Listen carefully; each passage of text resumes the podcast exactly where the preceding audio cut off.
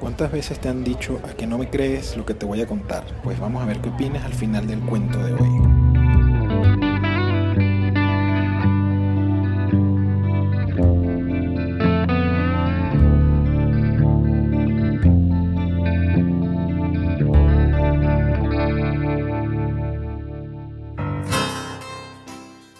No hay manera de saber cómo lo que haces hoy influenciará lo que vas a hacer mañana.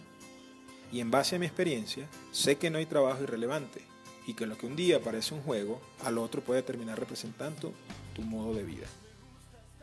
Corría el año 91 y escuché de la realización de un congreso de ingeniería de sistemas que organizaba la escuela donde estudiaba. Me pareció interesante la oportunidad, de manera que me inscribí como participante. El ambiente del evento era realmente acogedor y se tenía la oportunidad de escuchar a egresados de la escuela comentar sus experiencias. Uno se proyectaba al ver que personas que habían pasado por lo que estábamos haciendo ahora tenían grandes cargos y experiencia. También resultó que en el comité organizador habían amigos y compañeros de estudio, por lo cual pude conocer algunos de los detalles de lo que sucedía detrás de bastidores. El organizador era el profesor Francisco Puleo, a quien conocí en esa oportunidad. Para el siguiente año volví a inscribirme y aparte de repetir la experiencia, tuve la oportunidad de ser de los primeros miembros de la Fundación Ingeniería de Sistemas. Esto significó que tuve acceso a la organización del siguiente congreso, que ya era el tercero en el que participaría. Luego de manifestar mi intención de estar voluntariamente en el comité organizador, me asignaron la tarea que me tocaría hacer. Resultaba que la persona que manejaba el sistema de inscripción, un egresado, si no recuerdo mal, usaba silla de ruedas y se necesitaba a alguien que ayudara que se desplazara y lo atendiera en el evento. En aquel entonces no era nada común el contar con un sistema de inscripciones computarizado, de manera que era muy importante el asegurar que esa persona pudiera estar en el sitio. Por las condiciones de la facultad y luego del sitio donde se realizaba el evento, yo estaba encargado de llevar la silla de ruedas, empujada y algunas veces cargada, hasta donde hiciera falta. Una vez ubicado, él comenzaba a hacer su trabajo y yo permanecía a su lado. Desde el primer momento me interesé en aprender cómo funcionaba ese sistema. Al comienzo solo veía, luego comencé a preguntar y finalmente establecí una relación bien cercana con él.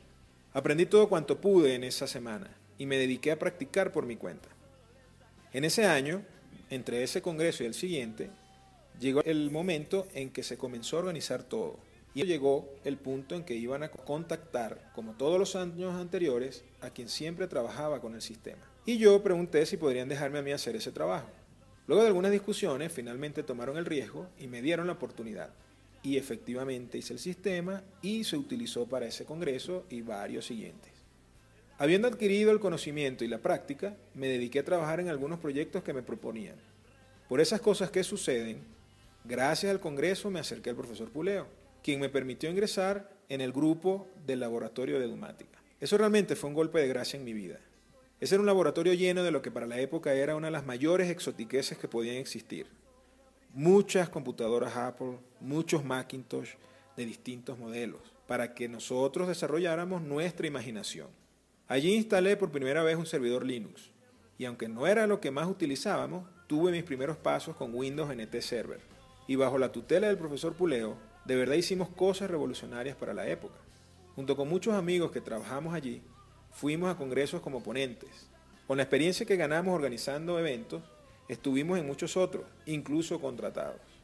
Fue cambiando la tecnología y siempre estuvimos, gracias al profesor Puleo, en la cresta de la ola.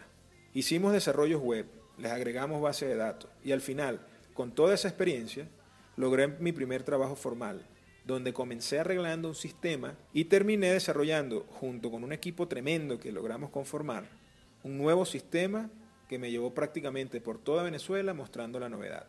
De allí pude llegar a mi siguiente trabajo, que incluyó toda una investigación para la presidencia de la República, y que me fue llevando y llevando hasta donde estoy hoy en día. La verdad es que en este cuento no hay mucha novedad, ya que es lo mismo por lo que cualquiera ha pasado. Sin embargo, para mí lo importante es cómo el haber tomado decisiones que en esos momentos eran realmente intrascendentes y el haber tenido una buena actitud han representado avanzar en mi camino. Si me hubiese ofendido por pretender que yo fuera el asistente de una persona en silla de ruedas, o si no hubiese aprovechado de aprender mientras estuve con ese experto, o si no hubiese tenido la oportunidad de contar con una computadora a mis 10 años, y hablamos del año 80 cuando eso era casi imposible, pues este cuento fuera totalmente distinto. En el camino ha sido muchísima la gente que sin dudas confió en mí. Mencionarlos a todos me llevaría muchas horas de grabación. Sin embargo, hoy en día, que uso un podcast para contar esto, pienso mucho en el profesor Puleo, que con esa visión realmente formó una generación que estoy seguro que como yo, les parece increíble que 25 años después las cosas efectivamente sean como él siempre lo predijo. Definitivamente, el secreto no es contar con la habilidad de tomar las decisiones correctas y en forma oportuna. De hecho, no hay secreto realmente. Lo que se requiere es tomar una sola decisión, la de darlo todo en forma constante y con la mejor actitud posible, sin esperar que eso resulte en el ticket ganador de la lotería.